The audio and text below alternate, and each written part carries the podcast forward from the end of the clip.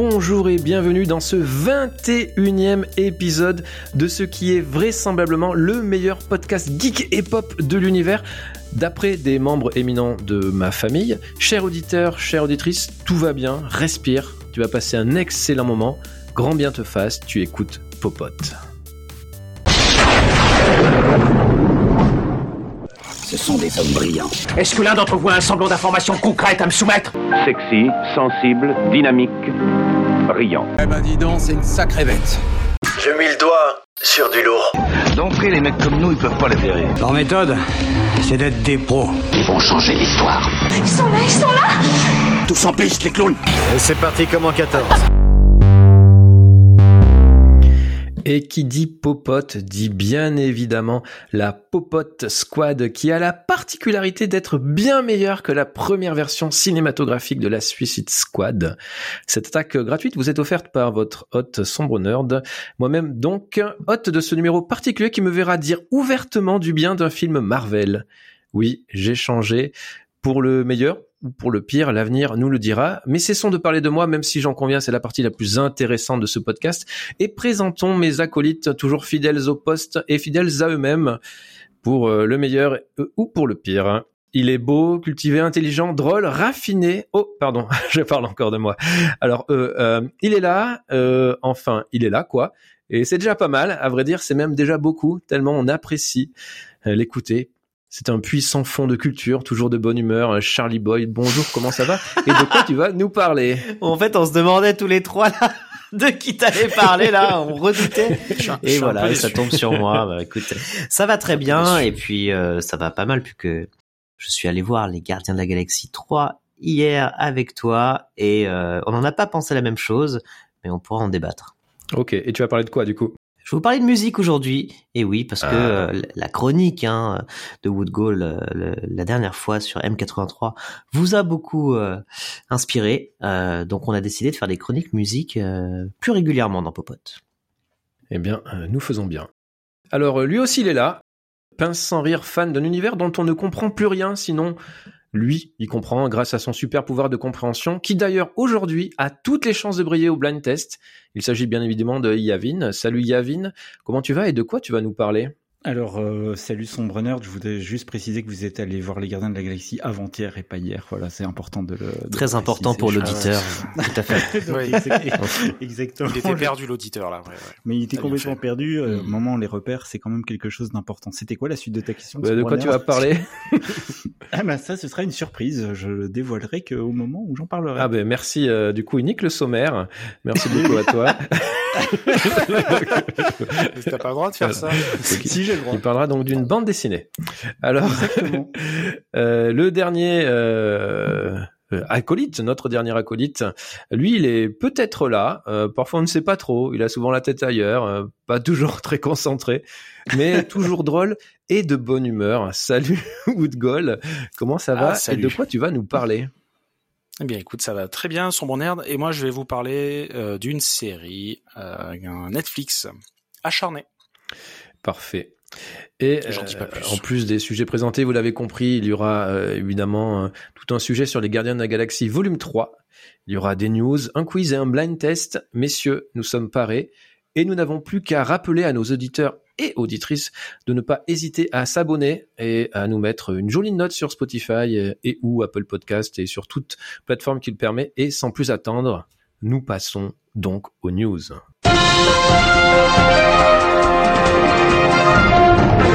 Oui, on a... ouais, ouais, on a un super jingle pour les news. Et euh, c'est euh, Activision qui va commencer. On va parler du rachat d'Activision.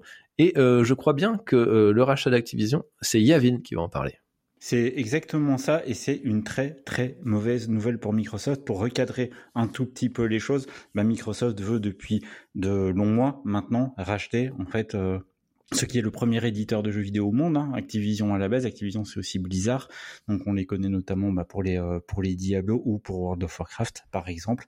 Et voilà, le problème d'un rachat comme celui-là, c'est qu'il faut se faire euh, valider son rachat par les autorités de la concurrence les autorités de la concurrence de tous les marchés qui comptent, donc les États-Unis, euh, le marché européen et bien sûr l'Angleterre qui est un très très gros marché. Le gros problème pour Microsoft, c'est la, Competition and Markets Authority, donc la CMA en Angleterre, le gendarme britannique de la concurrence, bah, il a décidé tout simplement de bloquer l'acquisition d'Activision Blizzard par Microsoft, tout simplement pour le fait que, que ça viole tout simplement les, les, règles de la concurrence. Ça met, en fait, ça mettrait Microsoft en position trop dominante sur le marché britannique. Deux entreprises américaines, hein, Activision et Microsoft, on le rappelle.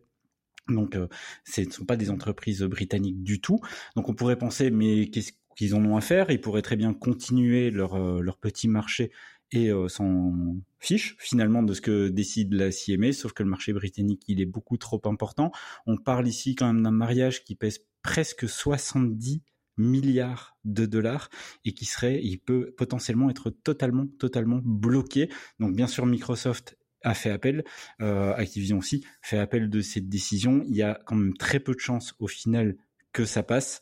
Et donc, euh, et donc voilà, ça peut potentiellement bloquer le rachat. Si on le ramène à quelque chose de très franco-français, euh, c'est un, ce sera un peu comparable à ce qui a pu se passer entre la fusion TF1 M6, sauf qu'on n'est pas sur les mêmes échelles de valeur du tout, et que là, on parle vraiment de dizaines et de dizaines de milliards de dollars pour euh, pour quelque chose qui finalement n'aura pas énormément énormément d'impact sur les joueurs. Hein, c'est plus en termes en de business ici, mais on voit qu'un seul pays, un seul petit pays, hein, le Royaume-Uni c'est pas très grand, peut bloquer un gigantesque projet comme celui-là. Et manifestement Microsoft s'y attendait absolument, mais vraiment absolument pas. Donc euh, donc voilà, moi je serais intéressé par avoir votre avis là-dessus, puisqu'on est tous joueurs ici, qu'on a tous joué à des jeux Microsoft, à des jeux Activision, à des jeux Blizzard. Donc euh, qu'est-ce que vous en pensez? Charlie Boy. Je pense rien du tout. non, non, mais on se posait la question hors antenne. Euh, euh, bah, dans quelle mesure ça, c'était, euh, ce serait vraiment une épine dans le pied de Microsoft euh, et Dans quelle mesure ils peuvent dire, bah écoute, chie dedans. après tout, on n'a pas besoin du, du Royaume-Uni pour continuer. Et effectivement, tu fais, tu fais bien de le rappeler, Yavin, que c'est un marché non non négligeable. Donc euh, voilà, après on sait que c'est pas la première fois qu'ils se font épingler pour euh, exactement ce genre de problématique et ils arrivent toujours plus ou moins à s'en sortir. Donc euh, comme tu dis, moi j'ai pas trop d'inquiétude pour eux. Mais en même temps, on en parlait aussi aux antennes, on a une déclaration de Phil Spencer qui n'est pas forcément une déclaration très positive du côté du marché Xbox et qui montre qu'ils sont en train de vivre de sales moments. Oui, ils ont besoin de licences Microsoft et c'était le but, hein, je pense aussi, bien entendu, en achetant mhm en rachetant euh, Activision. Toi, tu penses que ça va pas se faire? C'est ce, ce que j'ai cru comprendre. Non, ça sera. Je pense que ça se fera pas parce que la CML va pas revenir en arrière. Je pense que l'appel passera pas et ça va faire capoter le projet. Aïe aïe aïe. Qu'est-ce qu'il en pense Woodgold lui? Et Woodgold, qu'est-ce qu'il en pense? Woodgold, il en pense qu'il se met du côté des joueurs oh. et euh, il se dit que si ça les pénalise pas, eh bien, eh bien on s'en fout. C'est une histoire de gros sous tout ça. Donc, euh, donc à voir. Bien parlé. Mais tant que les joueurs ne sont pas pénalisés, on voit bien le, on voit bien l'adhérent au, NPA euh, en toi. Ah bah, c'est capitaliste. c'est totalement mon bord euh, politique, tout à fait. et eh ben, parfait. merci, euh, merci beaucoup Yavin et Charlie Boy et Woodgolf évidemment pour vos avis éclairés sur le sujet. en parlant d'avis éclairés, maintenant on va tous parler d'un truc, mais c'est surtout Charlie Boy qui va d'abord nous le présenter. On va parler de Black Mirror. Est-ce qu'on l'attend Est-ce qu'on l'attend pas euh, cette nouvelle saison? C'est exactement ça et c'est une très très mauvaise nouvelle pour Microsoft. Non, je je, je, pardon. je copiais le lancement de Yavin parce qu'il y a toujours des super lancements. Euh, non, Black Mirror, bah, la célèbre série de science-fiction de Netflix est de retour. Hein. Donc c'est annoncé pour une sixième saison en juin 2023. Donc une saison euh, très attendue en tout cas par les fans de la de la série anthologique. Euh, en plus, une saison qui a été annoncée comme euh, apparemment la plus imprévisible de toutes. Bon, ça c'est vraiment de la com, hein, c'est du marketing, euh, mais qui pour le coup proposera un casting prestigieux avec des acteurs comme Salma Hayek, Michael Serra et Aaron Paul, figurez-vous. Voilà, pour le coup, assez curieux de voir ce que ça peut ça peut donner. Hein. Donc pour rappel, hein, la, série qui explore les côtés sombres de la technologie euh, a été créée par Charlie Brooker. Hein, c'est un grand succès depuis euh, première diffusion en 2011. Euh, alors effectivement, la question, je suis d'accord avec toi, Sombreneur, la question c'est est-ce qu'on attend toujours Black Mirror? Bah, je sais pas. Qu'est-ce que vous en pensez vous personnellement? Je vais vous donner déjà mon avis. Personnellement, c'est vrai que j'ai eu un peu ma dose de Black Mirror, et puis j'ai l'impression qu'effectivement qu'en fait dans les dernières années, avec notamment les, je sais pas, l'avènement, en tout cas la prédominance de l'IA dans les dernières les dernières années, notamment 2022, hein, qui a vu l'explosion de, tout un tas de, technologies, bah la, la, la, réalité rattrape un peu la fiction et c'est vrai que euh, on se demande en tout cas dans quelle direction ils vont pouvoir aller pour encore nous surprendre parce qu'on a un peu l'impression qu'ils ont fait le tour. Donc euh, c'est vrai. Alors je dirais pas qu'il y a une, une overdose de mon côté, mais ouais, une petite lassitude. En tout cas, je je, je l'attends pas particulièrement. Et toi, Woodgall, est-ce que tu attends Black Mirror? Oui, si et seulement si les auteurs derrière euh, valent le coup. Est-ce que c'est toujours Charlie Broker qui commande le, qui a, qui a le show en main ou est-ce qu'on a des infos là-dessus? Alors, il me semble normalement oui. Hein. Sur les scénaristes. Mais euh, oui, normalement oui. on va vérifier ça. Euh, donc toi, c'est vraiment en termes de si la qualité reste constante, tu seras tu seras au rendez-vous.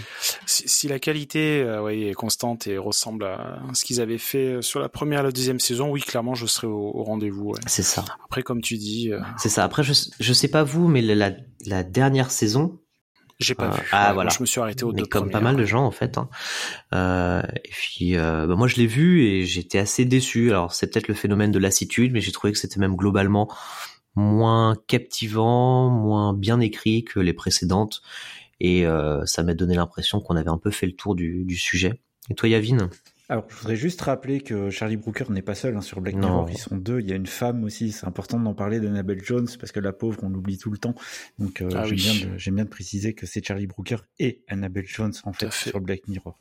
Ils sont deux à l'écriture. C'est important.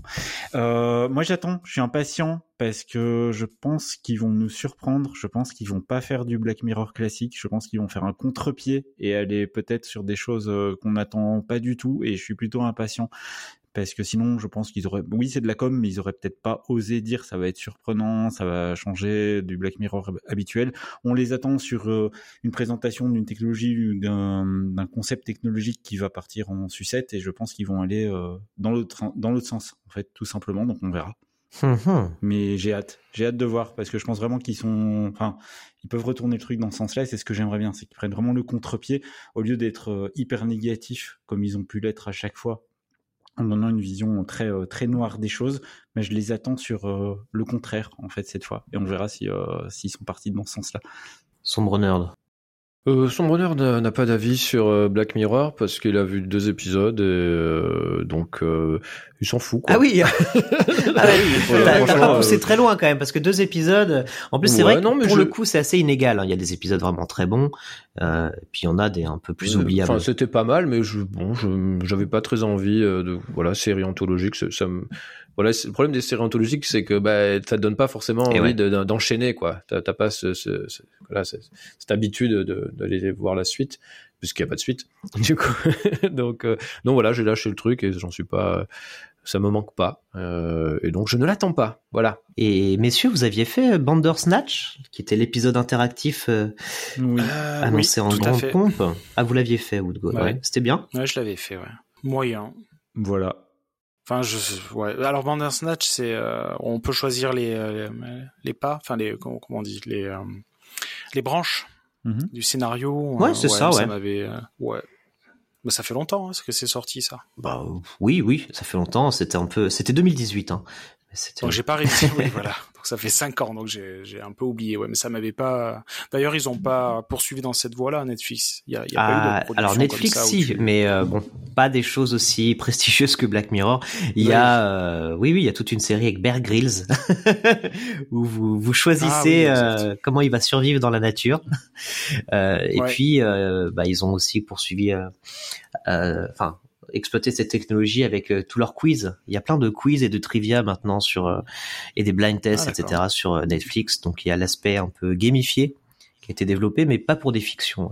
Et si je peux me permettre, il y a même des jeux maintenant sur Netflix. Mm-hmm. Sur la version mobile, tu peux télécharger des jeux. À partir du moment où tu es abonné, tu as accès à plein de jeux et des jeux vachement bien en plus pour info. voilà, j'ai fait une prise en otage de, la news. Très intéressant, je te remercie. Et voilà, il est temps de passer à un autre sujet, un sujet qui m'intéresse pour le coup. Ah là là, c'est sombre. c'est le pire. Calmez-vous, calmez-vous. C'est hilarant. Et c'est euh, c'est toi, euh, Woodgol, euh, qui Ah, qui bon va nous parler euh, du concurrent de la Steam Deck. D'abord, faut nous expliquer ce que c'est la Steam Deck, bien entendu, et puis son concurrent euh, qui arrive en grande pompe.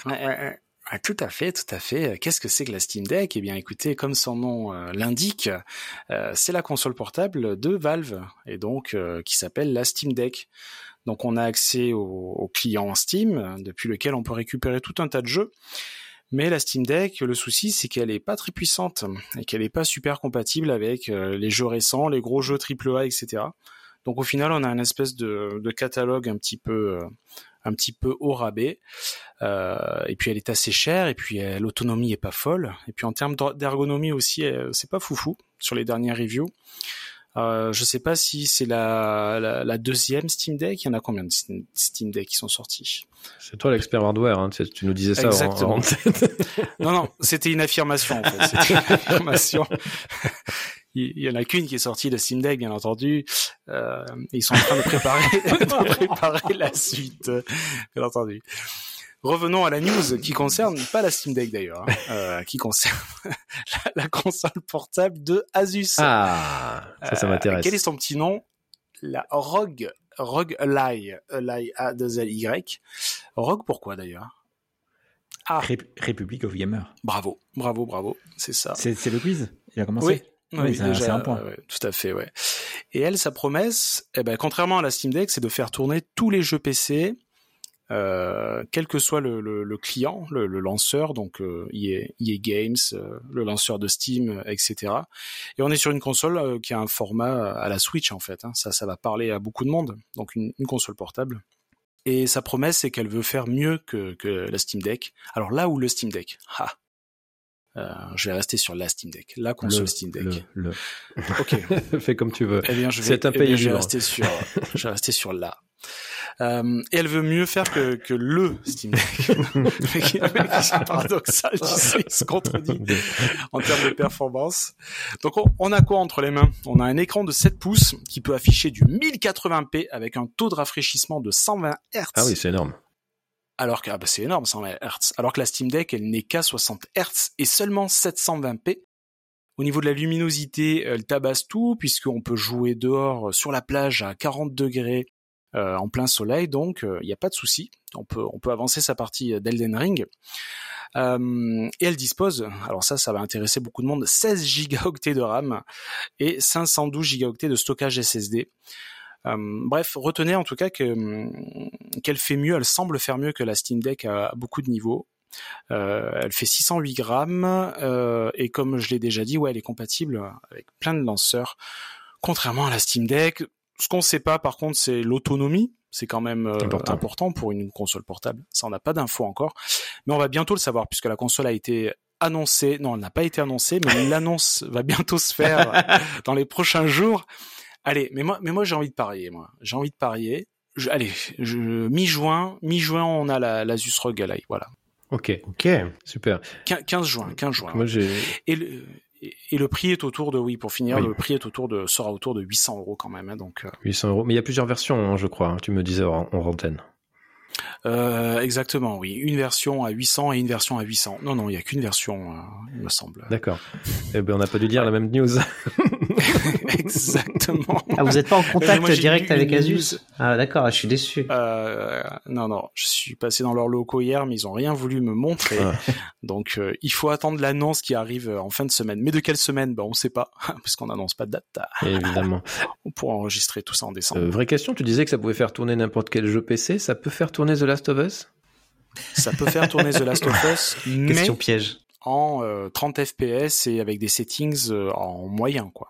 Mais oui, tout à fait. En 10 FPS peut-être même. Non, non, tu peux aller chercher le 30 FPS, y a pas de souci. Ok, tu euh, tu t'engages. Je m'engage, tu peux l'acheter les yeux fermés. Ok.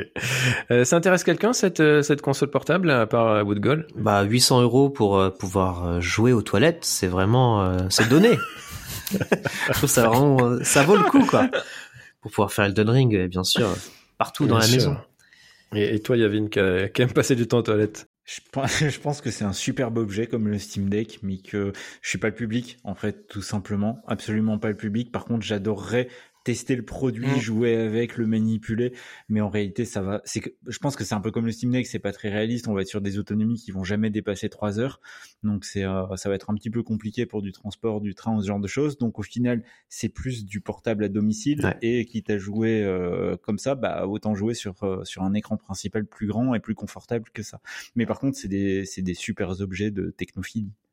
Ouais, mais 800 euros le test, euh, ça fait un peu cher, quoi. Mais j'aimerais Ouais. bien la, la tester aussi. Eh bien, merci beaucoup. Euh, je suis convaincu. Je ne l'achèterai donc pas. Euh, Ah, mais je crois que ça t'intéressait comme sujet. Bah oui. Non, pas vraiment. mais J'ai un PC, quoi. Mais Ouais, c'est quand même plus pratique que d'emmener ton PC aux toilettes. Donc euh, voilà. J'ai une Switch. Donc, Tout va bien. Euh, eh bien, merci messieurs. C'est euh, c'est la fin de cette. Euh, euh, euh, Et voilà. De cette émission. Tous. J'ai oublié le mot. Voilà, c'est euh, c'est la fin de Des actus. des actus. et euh, comme on a investi dans un générique sur les news, on va le réécouter.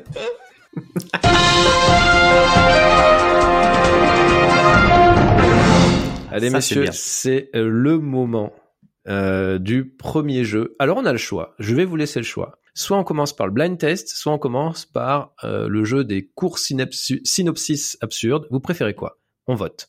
Yavin. Les cours synopsis absurdes. Ok. Charlie Boy. Pour synopsis. Ah ok, bon ben c'est mort. Blind test. Blind test. Ah, j'ai gagné la dernière fois, donc je me dis c'est là que j'ai mes chances. Eh bien, alors c'est parti. Euh, Il y en a quelques-uns. Euh, on va. C'est alors c'est évidemment une question de rapidité. C'est il y en a certains qui sont très faciles. Il y en a il y a des petits pièges. Je vous mets euh, dans l'ambiance. Celle-ci est très facile. Attention, soyez concentrés, messieurs. C'est parti. Le bus explose s'il roule en dessous Speed, de 5 Speed. Speed. Eh oui, c'est Woodgall. Bravo Woodgall. ouais. Donc euh, pour, euh, je vais le dire jusqu'au bout, le bus explose s'il roule en dessous de 50 miles euh, à l'heure ou 80 km heure si vous avez vu la version française. C'est Speed Mhm. et en effet le Yann de Bont 1994 avec le meilleur acteur de tous les temps. Keanu. Keanu Oui, Reeves. tout à fait. Euh, mais aussi la meilleure actrice de tous les temps, Sandra Bullock. Voilà, pas de jaloux. Euh, deuxième euh, synopsis, euh, le personnage principal perd sa main et la remplace par une tronçonneuse. H, euh, Evil Dead. Euh, non. Quoi? C'est pas ça?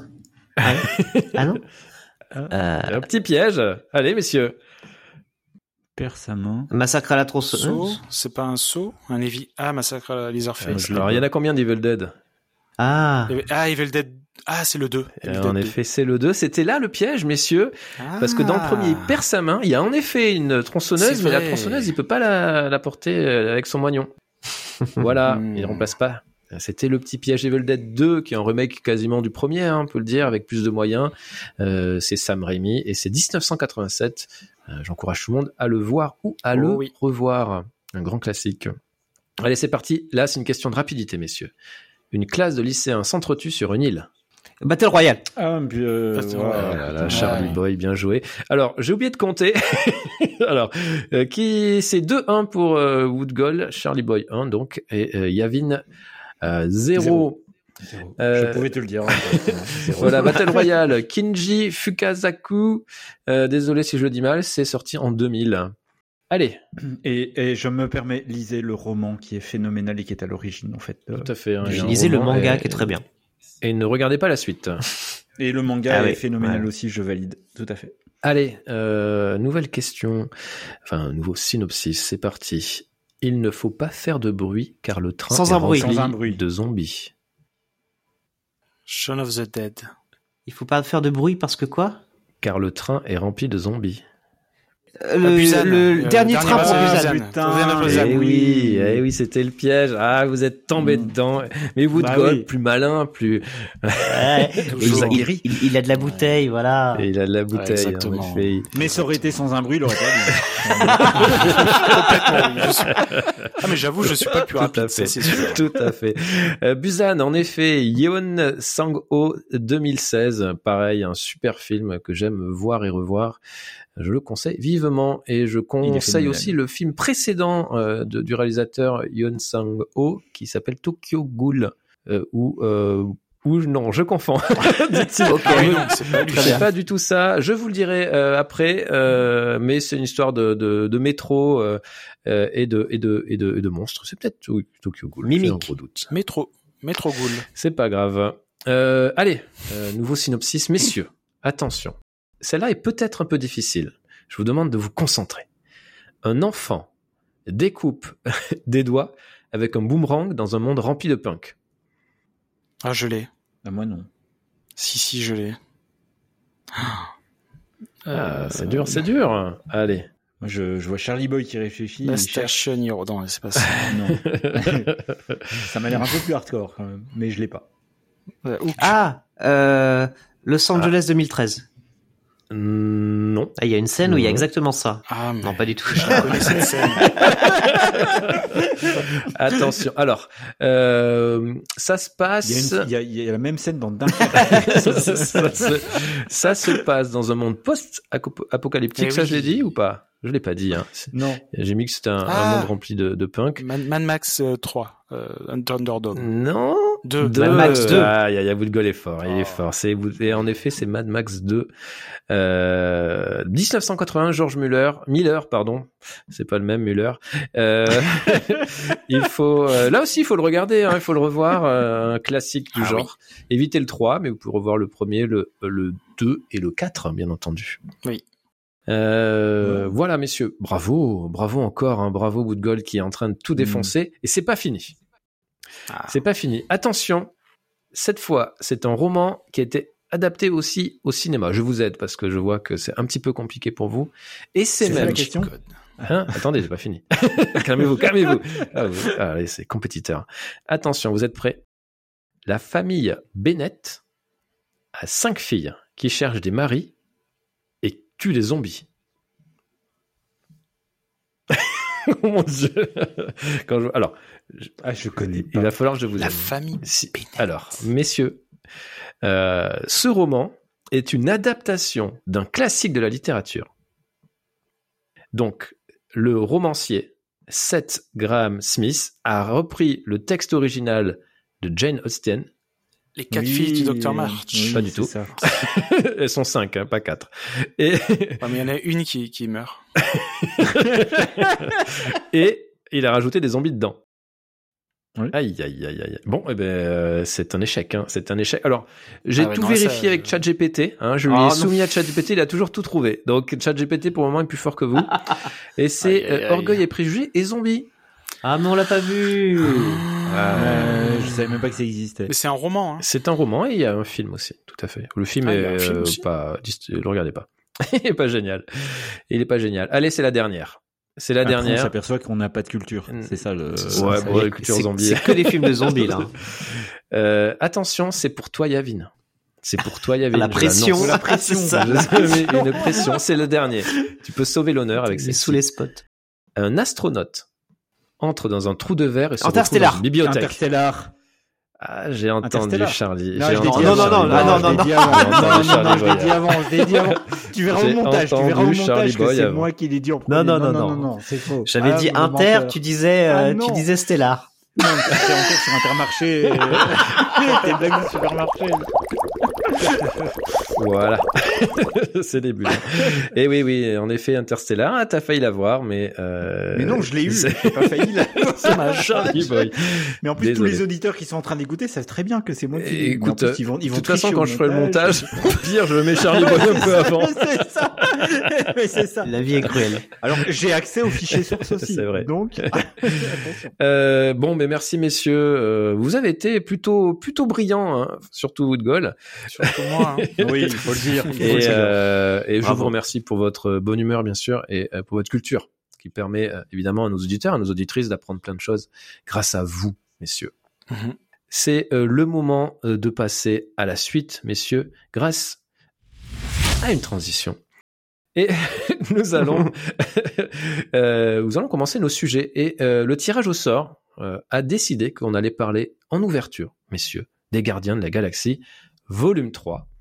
Et euh, c'est moi, d'ailleurs, euh, qui, euh, qui était euh, choisi pour parler de, cette, de ce le film. Oui, oui, oui. non, mais j'allais, c'est la, c'est l'habitude quand je parle de Marvel, j'ai plutôt envie de dire que c'est une bouse. Et c'en est pas une, c'en est pas une, je, je le dis, je l'ai dit en préambule, c'est un film que j'ai plutôt apprécié, donc je le dis.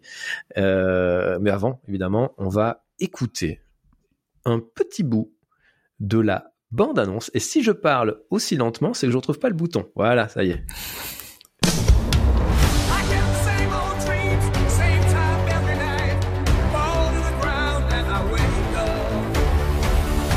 Ma mission sacrée,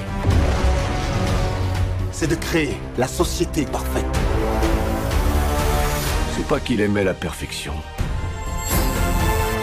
C'est plutôt qu'il détestait les choses telles qu'elles sont.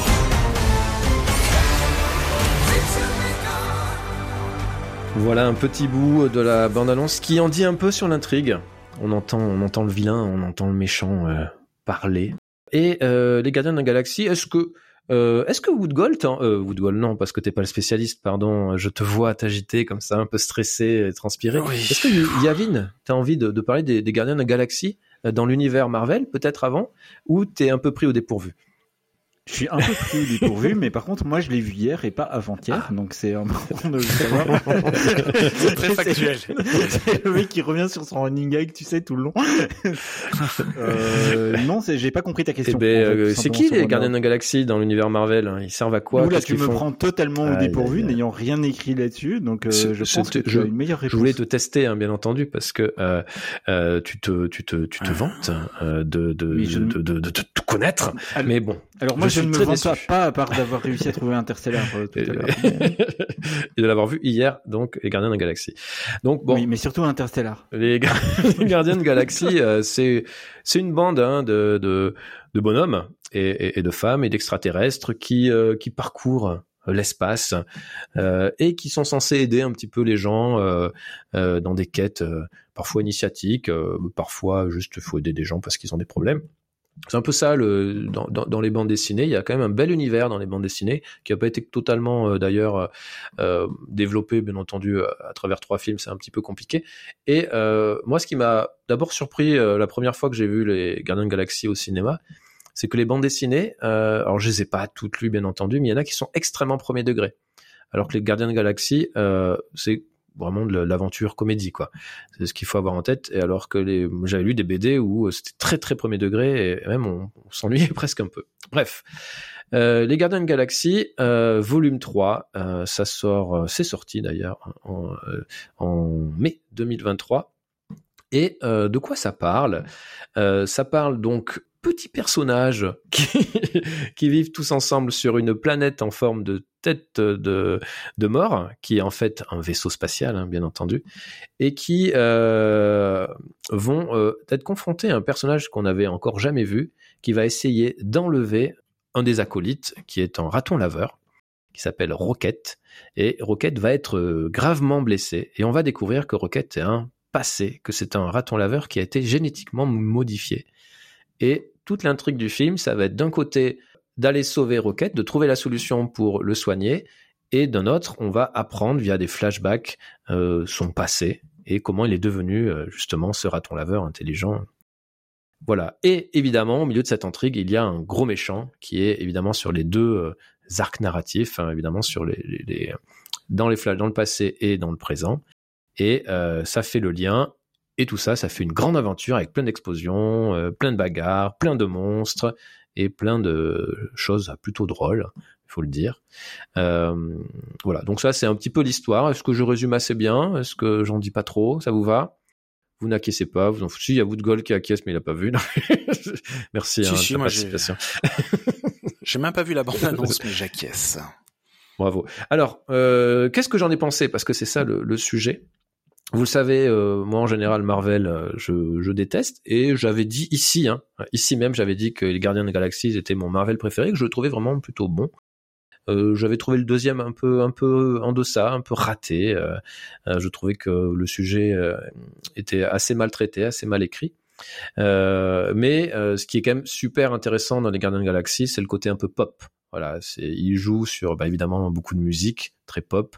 C'est plutôt drôle, extrêmement euh, extrêmement absurde parfois. Et euh, et puis évidemment chaque personnage a, a des traits de caractère bien spécifiques et voilà, on, les aime tous d'une façon ou d'une autre, et ça c'est quand même assez assez chouette. mais ce qui est intéressant surtout dans les Gardiens de la Galaxie, finalement, volume 3, c'est que James Gunn, donc le réalisateur, va choisir euh, bah, de parler de sujets qu'on voit qu'on n'a pas vraiment l'habitude de voir euh, dans euh, dans des Marvel, donc des sujets plutôt sérieux qui est euh, le traitement de la cause animale, enfin le, traitement des animaux, euh, avec les, flashbacks euh, autour du personnage de, de, Rocket, donc le, raton laveur, qui a été modifié, modifié génétiquement via des opérations assez horribles, plus qu'horribles d'ailleurs, et puis, il y a aussi, à travers ça, la question de l'eugénisme. Et on peut même aller jusqu'au bout, à une critique alors du, nazisme, bien entendu. On ne, peut penser qu'à ça, vu les expériences qui ont été faites au temps des nazis. On est sur des choses qui sont, extrêmement proches. Euh, et la preuve en est, c'est que à la fin, on a une le, méchant a commencé à créer une population euh, d'êtres blancs, blonds, aux yeux bleus, Donc, euh, euh, il se cache pas de, de cet emprunt-là. Et en fait, ce qui est vraiment intéressant pour le coup, parce que euh, pour un Marvel, on s'attend pas à ça, on s'attend pas en fait qu'ils aillent autant au fond du sujet. En général, euh, voilà, en effet, il n'y a pas beaucoup de films Disney ils vont euh, dire du bien la maltraitance animale, bien entendu, mais là, ils vont vraiment au fond des choses. Et ça, je trouve ça hyper intéressant, au point que, évidemment, ça nous met un peu mal à l'aise parce que euh, on est vraiment extrêmement touché par ce qui se passe pour ces pour ces animaux, leur détresse, leur euh, puis oui, enfin leur détresse et puis leur conditions de vie tout simplement. Et ce qui est extrêmement chouette aussi dans le film par de sa enfin ces sujets-là, c'est qu'il y a une volonté de euh, créer enfin de la communauté, de créer un noyau familial ou amical. Donc là, c'est plutôt évidemment amical, mais c'est en effet les amis deviennent la famille et c'est assez intéressant ce, traitement dans une Amérique qui est quand même très centrée sur euh, les questions familiales, euh, l'héritage chrétien, etc. Je trouve que c'est bien que Marvel et Disney se disent bah la famille ça, peut être aussi les amis et même les, les amis euh, nos amis les bêtes. Donc voilà moi ça m'a ça m'a assez touché. Sur d'autres sujets, si vous avez suivi Marvel, vous savez que le personnage de, de, de Gamora est morte donc dans quel c'était Infinity War elle se sacrifie. Et donc euh, Gamora revient, donc euh, c'est pas c'est pas un secret du tout. Hein, on la voit dans la bande annonce, euh, voilà. Et ils expliquent plus ou moins mal ou plus ou moins bien son retour. Mais ils en se prennent pas la tête avec ça. Mais en tout cas, ils partent du principe que elle revient et elle n'aime plus Star Lord. Ils ne sont plus amoureux. Enfin, lui oui, mais elle non. Et ce que j'ai trouvé intéressant et ma crainte, c'était qu'ils repartent sur la, cette histoire d'amour et finalement pas du tout. Euh, le traitement est assez bien, ils, ils en font pas des caisses du tout. Euh, et euh, pour le coup, c'est très très malin qu'ils aient vraiment choisi ce traitement-là. Et encore une fois, ce traitement-là, se justifie par le développement de communautés, de famille ou, ou amicales. C'est assez bien vu pour le coup. Donc voilà. Ensuite, ce qui est aussi extrêmement intéressant, c'est qu'ils nous emmerdent pas avec le multiverse. Franchement, ça fait du bien parce que je pense que Marvel s'est un peu noyé dans son multiverse et que ils, euh, ils comprennent, enfin ils savent plus où ils en sont et euh, moi je sais plus du tout où ils en sont non plus.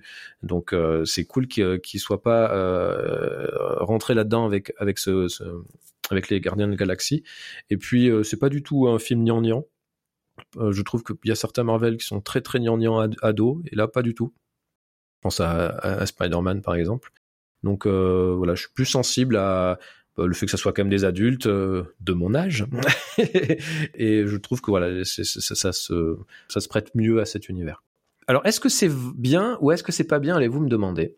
Bah, c'est plutôt pas mal quand même. Franchement il y a, j'ai quelques défauts c'est-à-dire que le méchant je le trouve euh, pas nuancé. Euh, on sait, voilà, Marvel nous avait habitué justement à, à, à, écrire un méchant intéressant avec avec Thanos. Là, pour le coup, il est un peu hystérique, un peu très très très très très méchant et euh, et du coup ça ça marche pas trop sur moi. Il est un petit peu agaçant et euh, donc c'est ça m'a ça m'a un peu fait sortir du, film à un moment donné. Je trouve que bah il y a beaucoup euh, alors il y a beaucoup d'action bien entendu, il y a beaucoup beaucoup trop d'action parfois ça manque de visibilité, c'est un peu des un des soucis hein, chez chez l'école Marvel. mais là, il y a quand même des, des scènes où on comprend pas trop ce qui se passe et le et du coup ça ça crée une une distance avec euh, avec le téléspectateur où il n'y a pas d'intensité quoi. Donc c'est un peu un peu dommage. Voilà.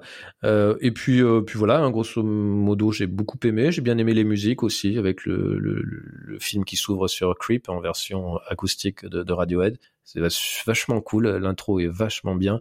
Et en plus, on commence à en découvrir des, des, décors, on découvre tout un, un, univers où on se dit bon, il y a une vie dans, dans, dans cet endroit on a envie d'en savoir plus. Hélas, bon, évidemment, ils prennent pas ce parti pris parce qu'ils ont vraisemblablement pas le temps de le faire. Mais voilà, on sent qu'il y a du potentiel qui est pas exploité toujours. Mais bon, c'est le, jeu de ce, genre de film. Euh, c'est un film que j'ai vu avec Charlie Boy, hein, qui a aussi son mot à dire et qui, je pense, euh, a bien aimé aussi, euh, je crois bien.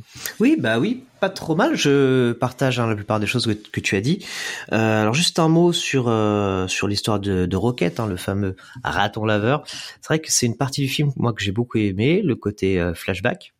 Et bah, en fait, on retrouve en plus des des ficelles scénaristiques ou en tout cas un, un, un trope de cinéma que qu'on connaît bien. C'est la la créature créée en laboratoire et qui va s'échapper.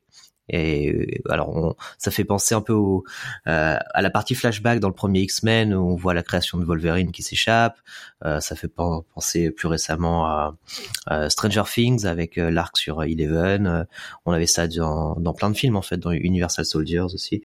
C'est, on voit ça dans plein de films et j'ai trouvé ça, enfin, ça marche toujours sur moi. J'aime bien ce, ce côté-là. Donc ça, c'était sympa. Je suis d'accord avec toi. Le, le méchant n'est pas très nuancé. En fait, à aucun moment j'ai l'impression qu'on va adhérer à son projet. Là où on pourrait, euh, si on est très cynique, on pourrait adhérer au projet de Thanos. En tout cas, euh, il y a un travail qui est fait pour un peu justifier ce que veut faire Thanos, pour ensuite mieux expliquer pourquoi pourquoi c'est pas bien. Mais euh, si tu veux, là, le méchant dans Gardien de la Galaxie, pratique l'eugénisme, euh, il, il crée des, des, sociétés entières pour ensuite mieux les exterminer. Et si tu veux, le, le méchant de, de, de super-héros, c'est très très souvent la même euh, mécanique. Hein, c'est euh, est-ce que la fin justifie les moyens? Donc après, c'est adapté à plein de voilà à, à plein de, de, situations différentes. Est-ce que il faut en sacrifier un pour en sauver des millions, etc. Enfin, ça peut être adapté sur plein de formats. Donc là, c'est est-ce que la fin justifie les moyens, c'est-à-dire est-ce que on peut faire des expériences comme ça en laboratoire euh, et exterminer euh, des euh, torturer même des, créatures pour créer une société parfaite. Sauf que ça fonctionne pas très bien parce que on n'adhère pas vraiment à son projet. on voit bien que de toute façon, lui, il est c'est un maniaque en fait. mais par contre, beaucoup de points positifs. Déjà, l'humour, ça, fonctionne très bien. Je trouvais qu'il y a pas mal de passages qui fonctionnent vraiment très très bien. On a tout le milieu du film, on a tout un passage un peu à la Monty Python, très gaguesque, très euh, euh, voilà, un peu grotesque sur une planète complètement organique avec euh, des, des, méchants avec des costumes complètement ridicules, mais c'est drôle, c'est complètement assumé. Bon, ça reste très coloré. Puis même toute cette thématique sur les monstres, moi c'est intéressant parce que là, ça fait vraiment film euh, un peu H2G2 d'ailleurs, un peu cette ambiance-là euh, par mmh, moment. Tout à fait. Euh, film de monstre, bon enfant et, et, voilà très second degré. Donc ça, j'ai trouvé ça bien qu'ils assument le truc complètement. Et créatif. Ouais, mais complètement. Et puis et puis oui, on a des situations quand même toujours toujours assez drôles. voilà, donc moi plutôt plutôt bonne expérience. C'est vrai que j'avais pas vraiment aimé les, les Gardiens 2 pour le coup. Euh, voilà, j'avais bien aimé le 1 et finalement celui-là je, je l'aime je l'aime beaucoup. Et puis juste pour finir, je rebondis sur ce que tu as dit hein, sur euh, la, cause animale, etc. On a on a tout un propos sur, euh, tu sais, le concept de sans sentience, je sais pas comment on dit en français, mais est-ce que en gros les, les, créatures sont sensibles ou pas, euh, avec justement un, un, propos là-dessus, un discours sur euh, bah, est-ce que euh, on peut faire des expériences sur euh, les animaux intelligents Non. par contre, quid des des monstres complètement voilà, enfin qui sont présentés comme complètement stupides ou ou monstrueux ou archi violents Est-ce que aussi ils appartiennent du coup au royaume animal qui doit être protégé? Donc il y a un, il y a, il y a un travail là-dessus en tout cas, une petite réflexion là-dessus. Je trouvais ça très intéressant. Mais merci. Euh, Yavin, toi qui l'as vu hier, je crois. Vous allez me faire, vous, allez me faire chialer. Ah bon les, deux là qui disent ah, c'est rare. Hein. C'est ton jour de chance. Voilà. c'est ça, ça n'arrivera qu'une fois dans une vie, je pense, puisque James Gunn il est parti, il a quitté Marvel. Je ne sais pas si tu en as parlé, Sombre Nerd, ou si j'ai raté le moment. Donc James Gunn, euh, juste pour la petite histoire, il est parti s'occuper du concurrent hein, du DC, DCU. Donc c'était son tout dernier Marvel et ça le met d'ailleurs dans une position un petit peu délicate puisque en ce moment même il doit faire la promo d'un Marvel tout en étant le directeur du, du DCU, ce qui est quand même assez particulier. J'ai énormément aimé le, le film. Alors pas parce que je suis fan de Marvel, puisque je vous rejoins sur le fait que j'avais pas du tout aimé le 2 non plus, des Gardiens de la Galaxie. J'avais trouvé très décevant. Le premier m'avait énormément plu et énormément fait rire. Le troisième volet, euh, tout de suite, on va pas raconter la séquence d'ouverture, même si tu en as un peu spoilé sur la, la, chanson de Radiohead, mais ça met tout de suite les choses au point, c'est-à-dire un propos qui va être assez sombre et qui va être assez grave, et le film l'assume vraiment du début à la fin. Il sait mettre des moments d'humour quand il faut, justement pour alléger cette tension.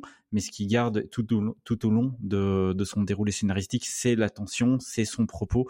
Et je trouve que James Gunn, en fait, il m'a accueilli, il m'a pris totalement en contre-pied. Je m'attendais à quelque chose de très burlesque tout du long et pas du tout.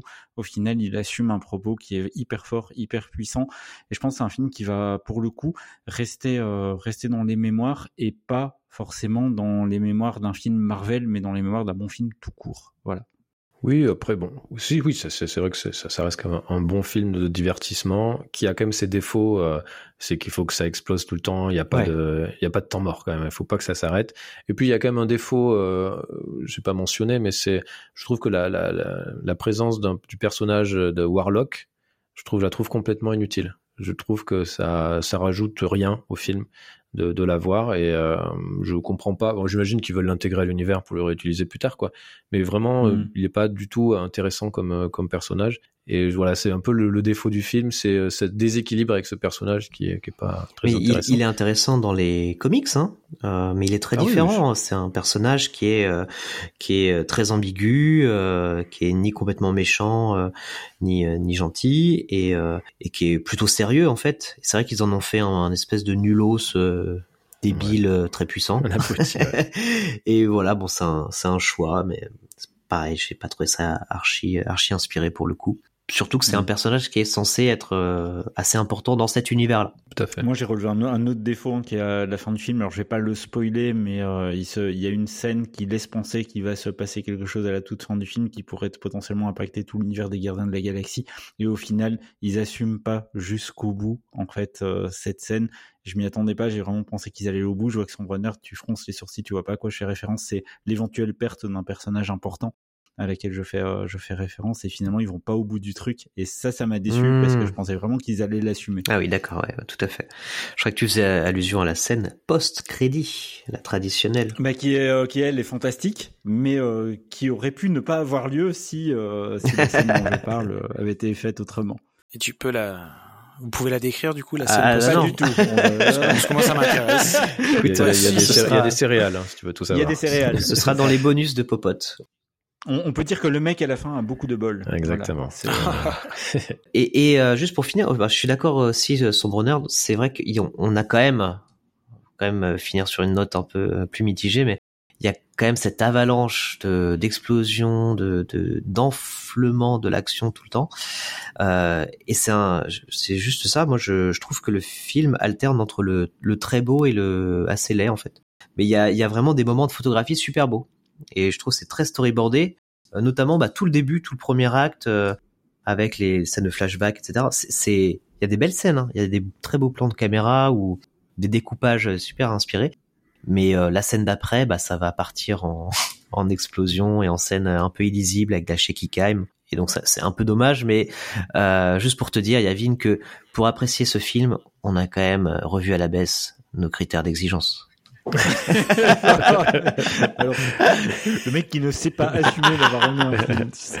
non, non, mais enfin, moi je trouve que fondamentalement ça reste un bon film. Je suis d'accord avec les défauts, mais bon, j'ai les défauts de blockbuster hein, avec un, vraiment un cahier des charges. Il faut que ça pète toutes les temps et tout.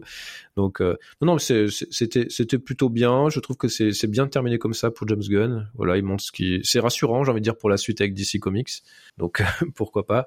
Et puis euh, et puis ouais, bon la musique franchement, les musiques sont top. Faut, faut euh, mm. purer, le, travail encore une fois sur les musiques euh, est vraiment excellent. Et elles sont bien intégrées et, ça, voilà, ça en fait vraiment un, bon film pop et qui, euh, qui est un bon film pour popote. Voilà. et qui a un, un petit avantage qui a un petit avantage aussi, c'est un Marvel qui peut se regarder en toute indépendance du reste de l'univers ah, Marvel. et ça, c'est très cool, ouais. J'allais poser la question, ok. Bon, bah, je vais aller le voir. Mais vas-y, ouais. Ce soir. Oui, tout à fait. maintenant, maintenant, casse-toi. Bonne fin d'émission, messieurs. salut. À demain. Euh, merci beaucoup, messieurs. Je suis content d'avoir parlé de ce film, mine de rien. Euh, à la base, on devait parler de Script 6, voilà. et on a changé et euh, c'est pas plus mal. Tiens, euh, Woodgold, puisque tu veux partir, avant de partir, est-ce que tu veux nous parler de ton sujet? Et euh, je crois bien, si j'ai tout compris, tu vas parler d'une série. Ah bah attendez, je, je enlève ma veste alors, parce que j'étais en train de partir. Hop, je pose mon sac par terre, je me rassois. Ah, bon, alors. Oui, tout à fait. Ça tu ferais le public. C'est des, c'est des vrais rires, hein, parce que ce soir on est en live. Merci à toutes et à tous. En effet, je vais parler d'une série, une série qui s'appelle Acharné dans sa version française. Vous l'avez peut-être vu passer euh, avec le nom Bif en VO. Tiens d'ailleurs Yavin, est-ce que tu sais pourquoi la série s'appelle Bif Parce que moi je ne sais pas. Donc si toi tu sais, ça m'intéresserait que tu expliques. Non, je ne sais pas du tout. C'est pas grave. Donc mais tu, mais tu as la réponse? Non, j'ai pas la réponse. C'est pour, ça. c'est pour ça. Je comptais sur toi. C'est que c'est Bif, c'est une, une rancune en anglais c'est un, une pomme de discorde, si tu veux, un, sujet de rancune. Donc euh, c'est tout l'objet de la série, si j'ai bien compris. Oui, tout à fait. En fait, moi, ce que j'aime, c'est faire briller mes collègues. Donc, euh, Charlie Boy va continuer ta chronique. Voilà. Exactement. Je reprends la main. Donc, euh, la série acharnée, en effet, qu'est-ce que c'est? C'est une série, c'est une comédie noire.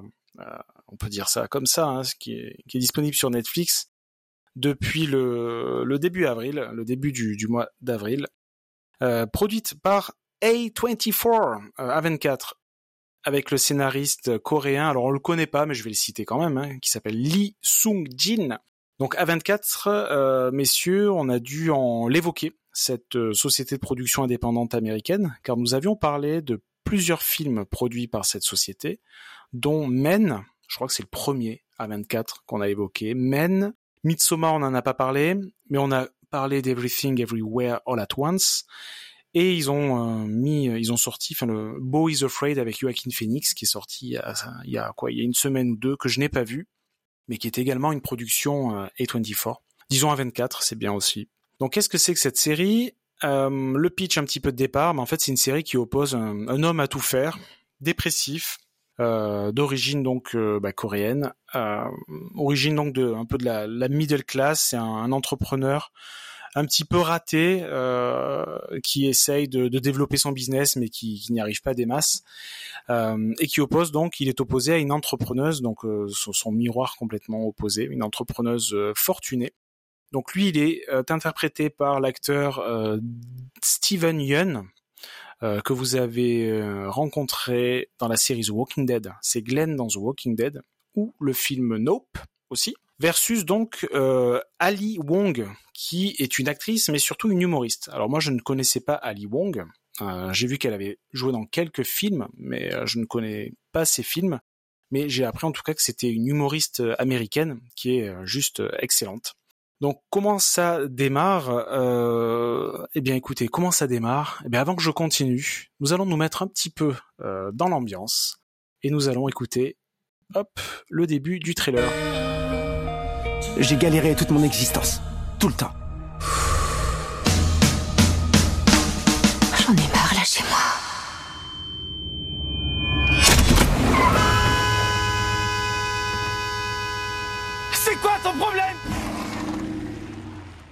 Voilà, donc c'est littéralement le, début de, la série, le, premier épisode. C'est là où il commence à se, friter.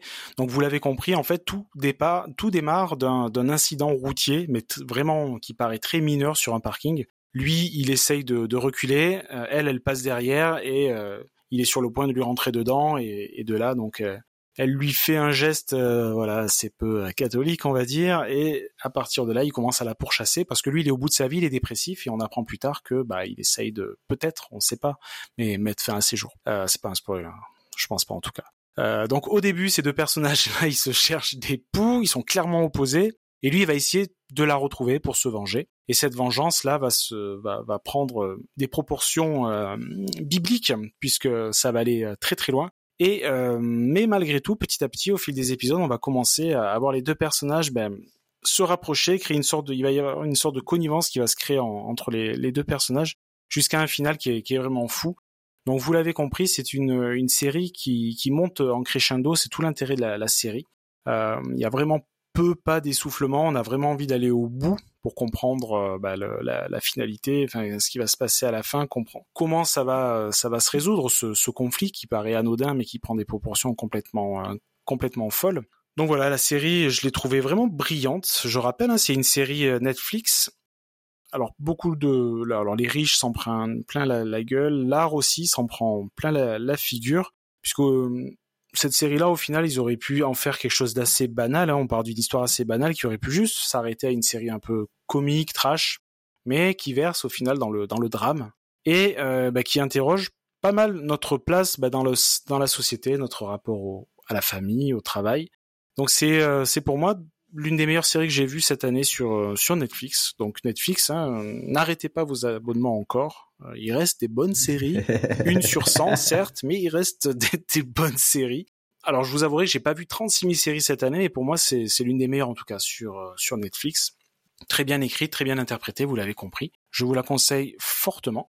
Surtout si vous êtes attaché à, à, à l'écriture en fait et, et, au dialogue et au jeu d'acteur euh, foncez, n'hésitez pas à, à, vous lancer dans, dans Bif acharné. En plus, il y a huit épisodes, ça se regarde euh, très bien. Euh, voilà, donc euh, gros coup de cœur, donc gros conseil Popote, la team Popote euh, conseille fortement acharné. Mais super, moi très envie de le voir. En plus, il y a Ali Wong que j'aime beaucoup comme comme comédienne hein, qui fait du stand-up. Ah, tu la connaissais? Ouais, ouais, elle est, elle est, ah, okay. elle est très très, elle est vraiment très drôle. J'aime beaucoup ce qu'elle fait. Et puis elle, a, elle était dans une série Amazon récemment, Paper Girls qui a pas marché, euh, mais qui est adapté d'une super euh, bande dessinée, un comic books euh, excellent. Et elle est, elle est ouais, j'aime beaucoup euh, comme actrice. Et évidemment, Stephen Yeun est, est, super, super cool comme comme acteur et qui est Excellent dans acteur. un film complètement barré dont j'ai pas le, le, titre où tout le monde s'énerve et s'entretue. c'est okay, ben voilà. suite à une maladie ou je sais plus quoi, mais c'est assez rigolo un très très bon acteur qu'on voit pas assez. Mm. Très très content de le voir. Donc je je je, je regarderai cette cette série, euh, tout comme Charlie Boy hein, d'ailleurs. Moi je l'ai vu, je l'ai vu. Je t'ai pas attendu. Écoute. Et tu as euh, Non, j'ai bien aimé, ouais, tout à fait. Et puis euh, comme acteur, on n'a pas cité ah. Euh, David Shaw qui joue le bah, le frère. le, le oui. et lui aussi assez assez connu, David Shaw. J'aime bien cet acteur. Et puis Ali Wong, euh, bah pour le coup, sur Netflix, il y a pas mal de spectacles euh, d'Ali Wong, donc ah, peut-être que voilà, ça vous permettra de découvrir ce qu'elle fait en stand-up. Le, le, je crois qu'il y a le depuis le premier euh, Baby Cobra, euh, et puis ceux qui ont suivi, euh, qui sont assez, qui sont pas mal. Elle, est, elle a un humour très très cru, euh, très très marrant. Et, et non, la, la série, elle m'a, elle m'a surpris parce que je m'attendais pas à ça. C'est vrai qu'elle commence, on s'attend à un truc qui va être vraiment très second degré dans l'humour, tout ça. Et puis, euh, comme tu dis, euh, on change de ton et on explore un peu tous les tons. Et puis, on explore aussi euh, des thématiques, tu vois, de par exemple la, la diaspora coréenne aux États-Unis, voilà, les, oui, ou vrai. même les familles asiatiques en général, parce qu'il y a, a d'autres diasporas. Et ouais. c'est hyper intéressant. Ouais. Ben super, euh, merci beaucoup. Euh, je voulais revenir sur un erratum tout à l'heure, donc je parlais euh, du dernier train pour Busan et son réalisateur, euh, Yoon Sang-ho et je disais qu'il avait fait un film d'animation avant et j'avais dit un, un, Tokyo Ghoul, mais non, c'est Seoul Station, donc c'est aussi une capitale. Il y a Oul dedans. et voilà, j'étais pas loin. Toutes mes excuses pour cette erreur. Euh, mais messieurs, euh, vous aimez, euh, vous aimez vous la péter, et donc c'est maintenant qu'on va passer au blind test et il y aura un gage pour le perdant. Il y aura un gage et le gage ce sera de commencer chacune de ces phrases en tout cas les trois prochaines phrases par je crois que bon. Voilà, à la, un truc à la très bête, tu vois. Je, je me suis dit, euh, je vais être très soft avec vous. Mais c'est horrible. je crois que bon. Mais je crois que bon. Mais il y en a déjà. Mode, vous avez déjà fait une Blanc. chronique tous les deux. mais Yavin et moi. mais c'est parce que je sais que vous allez perdre. Messieurs, euh, c'est parti. C'est un blind test spécial euh, vieux jeu. Voilà, 8 bits, 16 ah. bits. Et s'il y a des difficultés, bah, je vous aiderai bien entendu. C'est parti. Shinobi. Double Dragon. Non. Là, ça va t'aider. Streets of Rage. Probotector. Contra. Non. Metal Slug. Alors, il y a des. Il y a un ballon de foot. Un quoi? Un ballon Euh, Kick-off. Ah oui, Kick-Off. Non. Euh, c'est adapté d'un dessin Euh, animé. Non, il a dit que c'est. euh. Olivetta. C'est pas un jeu de foot. euh, Exactement. Je me rappelais pas qu'il était aussi long ce truc. Ça dure 3h45. Ça pourrait être le nouveau générique. C'est ce qu'il fallait. Euh, oui, tout à fait. C'est euh, Olive et Tom. C'est Captain Tsubasa en fait, hein, euh, tout Ouais. simplement. C'est flagrant. donc c'est sorti sur NES en 1990. C'est Tecmo qui sortait ça. Et les musiques. Alors j'ai trouvé les noms. Keiji euh, Yamagishi, euh, Mayuko Okamura et euh, Mikio Saito. Euh, voilà, je le dis parce que pour tous les autres, j'ai pas trouvé les noms des, des gens. C'était pas si simple que ça. Ah non. Et bravo, un point pour, pour vous de Gaulle. Attention, le prochain est plus facile. Tetris. Tetris. Euh, c'est Gaulle, en effet. C'est ça s'est joué à rien. Ça s'est joué à rien. Euh, et euh, bravo Gaulle, bien entendu. Euh, et je n'ai pas réussi à trouver l'extrait original, mais c'est adapté en fait de d'un morceau hein, de Nikolai Nekrasov, un- qui est donc russe. Et le morceau s'appelle Koro Bainiki. Je vous invite à le taper dans Google. Ça, c'est Koro Bainiki, euh, comme ça se prononce. K-O-R-O-B-I-N-I-K-I. Bref, très compliqué, mais voilà, c'est pas une chanson originale, hein, c'est adapté d'un classique de la musique russe. Bravo Woodgold, 2 points, 0-0 pour euh, les autres. C'est parti pour la suite. Castlevania. Non, Goblins. non, Non. Que c'est Actraiser? Ghost and Ghost? Non Ah, le Mais c'est un- t-t-t-t-t. Mais c'est un truc dans ce genre. C'est un jeu d'aventure sorti en 1989, euh, euh, réalisé par Core Design. Euh, c'est sorti Mmh. sur Amiga, Atari Indiana Jones. Amstrad CPC, pas loin. ZX Spectrum, Commodore 64, pas loin, MS-DOS et sur Acorn Archimedes. C'est c'est euh, en effet euh, très adapté de, de, de Indiana Jones. Ça, ça ressemble comme deux gouttes d'eau Indiana Jones. Quand ça s'ouvre, il y a une boule qui te court après. Bon. Mais non, mais en Ah. plus, tu parles de Core Design qui a fait Tomb Raider à la base. euh. Oui, mais non. C'est en 89. Mais non, parce que oui, ça c'est c'est 10 ans Le- plus tard. alors c'est c'est ça commence par Rick et ça finit par Rick sans Dangerous, déconner, j'ai dit Indiana allez. Jones en premier. t'étais pas loin, t'étais pas loin. Rick Dangerous, c'est un jeu auquel j'ai beaucoup, beaucoup, beaucoup joué et qui m'a fait beaucoup, beaucoup, beaucoup pleurer tellement il était dur. Mais- on en fait. Mais surtout, tu fais, tu fais réaliser que par deux fois, ils ont fait des succès chez Core Design en s'inspirant d'Indiana Jones. Donc Rick Dangerous et Tomb Raider, j'avais jamais fait le rapprochement, je viens de le Et découvrir nous, là. voilà, nous venons de le découvrir tous ensemble. C'est magnifique, c'est ça, Popote, c'est ça l'amitié. Hein. On est, on est dans les Gardiens de Galaxie, hein, voilà. Euh, je m'enflamme, je m'excuse. Allez, messieurs, il y a trois points pour Woodgall, un point pour Yavin, zéro pour Charlie Boy. Tout n'est pas perdu, ou presque. Ah putain, mais je connais ça. oh là là, c'est Sonic ça. Oui, c'est Sonic. euh, Oui, c'est Sonic, oui, c'est- vu. c'est Sonic. euh, C'est un remix d'ailleurs. C'est Sonic 2, non C'est Sonic, premier du nom. Sonic Ah ouais. Sega, là alors, là 1991, là là et c'est euh, dans la Marble Zone. C'est le premier oui, niveau, c'était pas, c'est pas Green Hill. Non, c'est Green Hill le premier niveau. Marble, c'est après, je crois. Euh, Woodgall est en train de rouler sur tout le monde. Je pense que je vais mettre le gage sur le gagnant. Hein. Ah oui, voilà. Non, ouais, euh, complètement. Le gars, Ah sur le gagnant. ça, il est trop fort. Je pense qu'il a dû voir les, sympa. il a dû regarder les, les réponses. Oui, j'ai tout regardé mon en téléphone, fait, j'ai ça. Ouais, ouais, tout à fait. Mais en fait, il, euh, il est derrière toi. C'est ça le problème. euh, mais c'est pas fini. Euh, 4 points, Woodgall. Un point Yavin. Yavin peut encore revenir. Euh, Charlie Boy peut peut-être sauver Oh là là. les, les meubles. Ça va être compliqué. Euh, mais celle-là est pour toi, Charlie Boy. Oh, celle-là, je pense que tu peux aller la chercher. Attention, c'est parti. Street Fighter. Street Fighter, Non. Final Fight. Ils sont tous jetés sur Street Fighter. Mortal Kombat, Killer Instinct. Killer Instinct, il va tous les Ah, faire, il va y arriver. Incroyable. euh, Ah, il, a- il, a, il, gagne le gage. C'est génial. C'est incroyable. Tout à fait. Ah, mais tu m'as mis sur la mauvaise piste. Je t'ai mis sur la mauvaise piste. Euh, je m'excuse pour cela. oui, oui, Killer Instinct, euh, jeu enfin réalisé et distribué, enfin réalisé par Rare, distribué sans doute par Nintendo plutôt, sur Super NES, 1994, un classique du jeu de combat, un grand jeu de combat que j'ai, que j'ai, auquel j'ai beaucoup joué et j'avais même le, le CD. Le, il avait été vendu avec le CD des, des musiques. Donc pour ce pour ce blind test, je me suis replongé un peu dedans et euh, c'est vraiment nul. c'est vrai. J'avais un bon souvenir et c'est pas GG en vrai. Mais euh, bravo à Woodgall parce qu'il a trouvé direct. Hein, il a trouvé direct après avoir dit quatre titres de jeu de combat parce qu'il allait parce qu'il faut le dire, Charlie Boy est euh, quasiment le meilleur joueur de euh, Street Fighter V de France. De Popote. voilà, de Popote déjà, mais de France aussi. et ça, c'est pas rien. Messieurs, celle-ci est très facile. Il va falloir aller très vite. Rappelez-vous, on est toujours évidemment dans le temps des 8, 16 bits. Euh, je vous aide, il y en a 16. C'est un personnage très célèbre de l'univers Nintendo. Attention. Kirby. Yoshi. Donkey Kong. Ah, Donkey Kong, évidemment.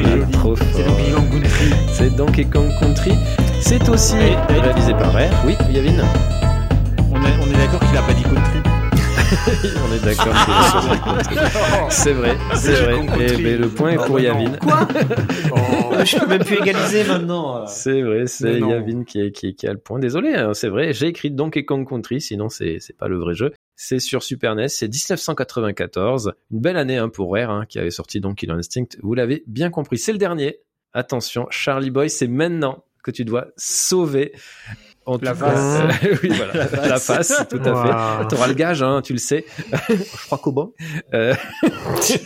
ah, là, là. Et donc, c'est parti pour euh, le dernier euh, blind test. Dernier extrait. Metroid? Non.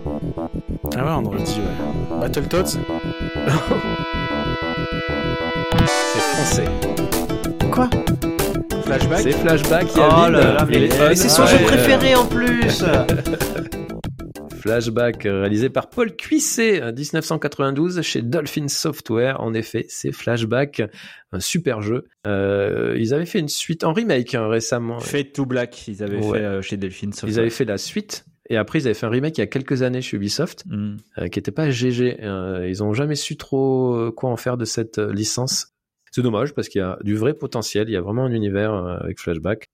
C'est euh, dommage. Eh bien, euh, je suis très heureux que Charlie Boy ait le gage. Alors c'est un petit gage gentil, hein, tu vois. Il faut dire trois fois, au moins trois fois. Tu peux le dire 50 fois si tu veux. Je crois que bon, mais évidemment en début de phrase, nous serons intransigeants là-dessus. Et d'ailleurs, du coup, ben, je pense que c'est à toi de parler en plus. c'est à toi de parler après cette transition. Voilà, la transition, on vient de l'entendre, je crois. je, crois que bon, l'a entendu. je crois que bon. Et euh, tu vas nous parler euh, de musique. Euh, tout à fait, je vais vous parler de musique et j'ai deux albums à vous présenter parce que j'ai pas pu tout simplement bah, en sélectionner un seul. Alors le premier, c'est 1978 de DJ Pone et je crois que bon, euh, on connaît tous ici DJ Pone, euh, voilà, qui était avant dans Birdie Nam Nam, que bon, que personnellement, euh, moi j'aimais beaucoup à l'époque des Zwinkels. Hein, c'était aussi le DJ des Zwinkels. Et il avait fait énormément d'autres projets. On va pas faire tout l'historique. Mais donc il vient avec début 2023 avec un album donc sous son nom, hein, sous son nom DJ Pone, 1978 un album que j'ai beaucoup aimé. Alors bon, c'est super bien produit, un nouvel opus euh, où il déploie tout son talent, où il nous offre vraiment une, une expérience émotionnelle hyper euh, hyper variée, hyper riche, c'est éclectique à travers 14 titres euh, électro, parfois un peu plus soul, parfois même un peu plus rap, un peu plus afro, toujours bien conçu, bien conçu, toujours captivant. Et puis avec tout un tas de collaborations Là, on voit que DJ Pone, euh, il a, il a de la bouteille, il a du métier, donc euh, il a fait quoi? Il a, il a sorti son téléphone et puis euh, il a sorti son, son carnet d'adresses et il a, il a appelé tous ses potes parce que on a vraiment plein de, plein de bons noms, de grands noms. on a, on a DC's, on a, on a Oxmo, on a Melissa Lavo, on a des, des noms que je connaissais pas, mais qui sont super intéressants. Hein. Collaboration Awir Leon, par exemple. Euh, voilà, Vidange aussi. On a Gringe aussi, Gringe, euh, Giorgio. sur le morceau Remède. Enfin, vraiment, beaucoup de collaborations. À chaque fois, bon, ça donne un mélange détonnant avec à chaque fois des, des titres qui s'enchaînent et qui sont qui explorent des nouvelles sonorités. On a voilà le, le morceau, moi j'ai beaucoup aimé hein, morceau Narrow Meadows, euh, In My Soul aussi, un petit morceau que j'aime beaucoup qui est Busy All the Time. Donc on va l'écouter, on va s'écouter un petit extrait. Puis euh, et puis voilà, mais sachant que c'est pas représentatif de tout l'album, hein, c'est simplement euh, une des une des couleurs. Don't wanna go and see no art exhibition or some shit of that kind. But I just wanna hang with you. But you're busy all the time. I'm arguing with strangers on the internet. I'm bored out of my mind.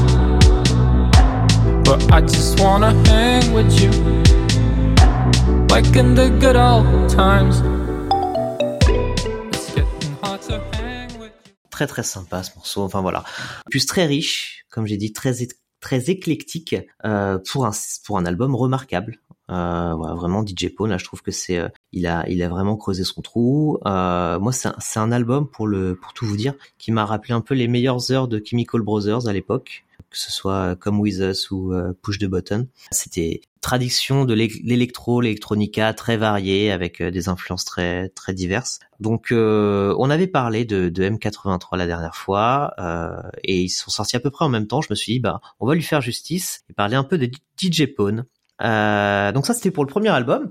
Et puis euh, on a écouté un autre album, mon, cher Sombre Nerd récemment, qui n'a pour le coup rien à voir, hein, mais que dont je voulais vous parler aussi, qui est l'album de Duran Jones. Alors là on, change complètement de registre, mais plutôt dans la soul music. Donc Duran Jones, euh, donc c'est un artiste américain hein, de soul. Il est il est connu pour son groupe Duran Jones and the Indication. et donc là c'est son premier album solo intitulé Wait Till I Get Over.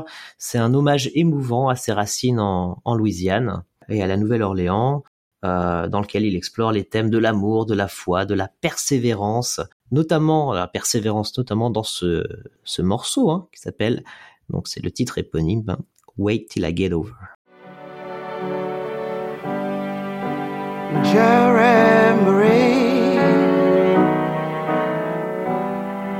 so so free. And when she smiles at me, the whole world starts to quake under my feet. And this I know.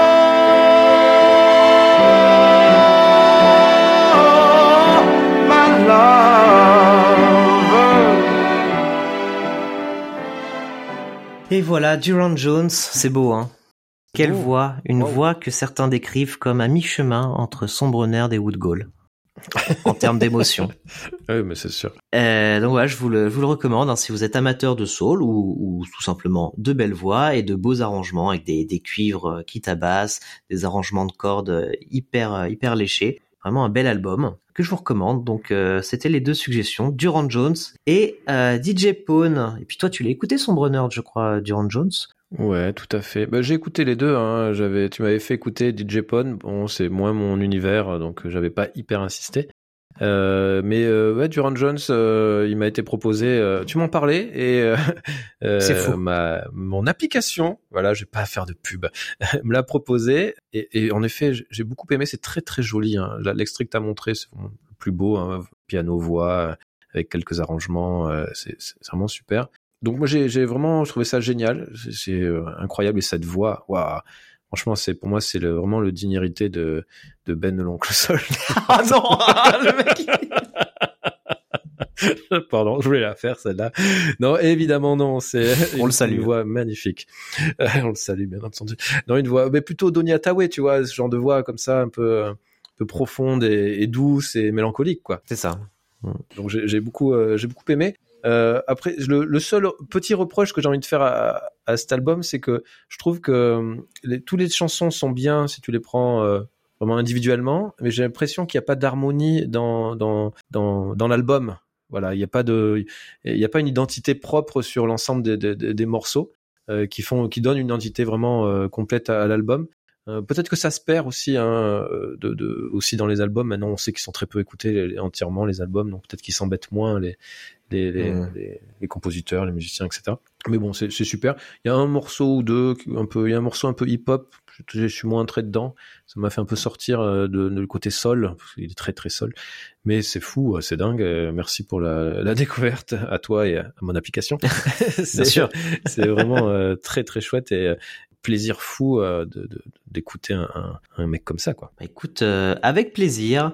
Euh, donc vraiment, un hein, garçon, un garçon à suivre. Durand Jones, donc Durand D-U-R-A-N-D, Jones, voilà, comme ça, si vous voulez le, le retrouver, vous n'aurez pas de soucis. Eh bien, euh, je te remercie. Nous te remercions pour Tout à fait. pour ça. Euh, c'est alors tu as dit qu'un seul, je crois que bon. Donc euh, attention, euh, ah il faudra soit les dire euh, bientôt, soit dans le prochain popote. Ah on, non, on t'attendra. c'est comme ça. on est méchant. et il nous reste un sujet, c'est le sujet secret. Hein. Yavin n'a pas voulu, n'a pas voulu, pardon, nous le dévoiler. En, dans le sens sommaire, il est très secret. Yavin, Yavin, tu vas nous parler d'une bande dessinée, une bande dessinée qui a eu, connu un gros gros succès, au moins d'estime au moins d'estime, mais qui, je pense, va obtenir un très gros succès en librairie parce qu'elle est dans toutes les vitrines de toutes les librairies en ce moment. Ça s'appelle La couleur des choses. Ça a été écrit par un certain Martin Panchaud. Je ne sais pas comment on prononce son nom. Je suis désolé. Pour lui, c'est un Suisse germanophone. Martin Panchaud. Voilà, peut-être, euh, on va dire, on va dire comme ça. S'il nous écoute, en tout cas, on est désolé et de ma prononciation et de celle de son merde.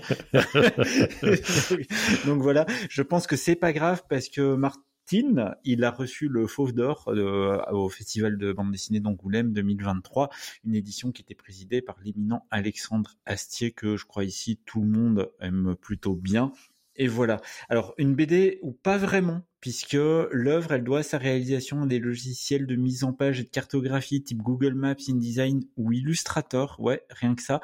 Donc ça peut faire peur et c'est normal. Et pourtant, vous allez sûrement adorer. Et euh, si je me réfère à ma propre expérience, je l'ai ouvert par hasard dans une librairie, vraiment sans savoir du tout ce que c'était. J'ai vraiment ouvert parce que la couverture m'a m'a attiré. J'ai regardé ça, j'ai juste trouvé ça phénoménal en termes d'inventivité et je l'ai littéralement acheté dans la minute alors que je n'achète quasiment jamais en fait de BD. Oui, tu les vois donc, je les vole, exactement. Tout à fait. Alors, euh, j'ai des anecdotes là-dessus, mais ça va être très long si tu me lances là-dedans. voilà. Mais on, on va pas partir sur mon enfance et sur les, euh, sacs de BD trouvés dans la rue. Donc, tout simplement, plein de, plein de choses à raconter. Non, dans la couleur des choses, on suit les aventures de Simon, euh, ou Simon, en fait, finalement. Un ado de 14 ans qui est martyrisé par ses, entre guillemets, camarades et qui va gagner en fait le gros lot au tiercé. Et la suite, elle va se compliquer. Pourquoi? Bah Parce que euh, Simon, il est adolescent, donc il peut pas toucher euh, son gros lot sans la signature d'un parent. Problème, euh, il va se mettre en quête de cette signature, mais sa mère est dans le coma à l'hôpital à la suite d'un cambriolage, et son père, lui, reste totalement introuvable. Donc à partir de là, Simon, il va partir en quête d'un parent capable de signer ce foutu billet de tiercé qui pourrait bah, le sortir de la panade et sortir tout le monde de la panade. Mais surtout, en fait, on va le suivre d'une manière incroyablement originale, comme si on était une espèce de drone en train de survoler des éléments graphiques extrêmement simples. Les personnages, en fait, ils n'ont pas du tout de visage ou de corps. Ce sont juste des petits cercles de couleurs, en fait, qui vont servir à les identifier. Et on va les reconnaître, en fait, au fil des pages, des plus de 210 pages. Hein. C'est assez long, la couleur des choses, mais c'est hyper prenant. J'ai lu en littéralement deux, euh, deux séquences. Et tous les éléments de décor sont eux aussi très simples. On va avoir des dessins extrêmement, basiques. Et comme on l'a dit, bah, tout est réalisé avec des outils numériques, ce qui donne une esthétique assez, euh, particulière, très épurée et, euh, très, esthétique. Donc c'est, presque de l'anti-BD traditionnel, puisqu'on va pas du tout avoir de bulles, on va pas du tout avoir ce genre de choses. Et ça pourrait même rebuter on n'a pas de cases, on n'a pas forcément de, plan, de planches, et toutes les pages sont à chaque fois différentes avec des réinventions de, de création. Donc toutes les pages sont inventives et aucune ne se ressemble. Tout est fait pour briser évidemment les codes de la bande dessinée, c'est un petit peu la démarche. C'est évidemment ultra imaginatif, hein, comme vous l'avez compris. À chaque page, une nouvelle idée. Et puis, euh, on va avoir parfois aussi des éléments, et ça j'ai trouvé ça génial, des éléments de la narration qui vont être présentés bien avant leur arrivée plus tard dans l'histoire, en mode, bah tiens, on va s'intéresser à ça pendant deux minutes sur une page, vous verrez, ça aura un intérêt à la page... Euh, à la page 197 et c'est génial en fait de parler de ça. Il, notamment, euh, il utilise ça avec la baleine et je trouve ça génial puisque la baleine va en fait avoir un énorme rôle sur la fin de l'histoire et de manière très surprenante. Et puis, euh, et puis c'est aussi génial parce que au-delà de l'inventivité de la création graphique, bah, ça parle de bien des choses, mais ça parle beaucoup de harcèlement scolaire ou euh, plus typiquement euh, de harcèlement dans l'adolescence et aussi de crise d'adolescence de manière très très habile. Donc j'ai vraiment j'ai vraiment adoré, c'est un énorme coup de cœur, je le recommande vraiment à tout le monde. Euh, J'avais dit d'ailleurs à son bonheur que j'allais lui prêter, il faut que il faut que je lui ramène à moins qu'il l'ait lu depuis qu'on en a parlé. Mais, euh, mais si jamais il ne veut pas que je lui prête, bah, il trouvera ça aux éditions Ça et Là. Ça coûte 24 euros. Ça pèse 800 grammes et c'est à offrir ou à s'offrir. Tout je crois que Bang, tu peux me le, prêter aussi. Moi. bien joué, bien joué.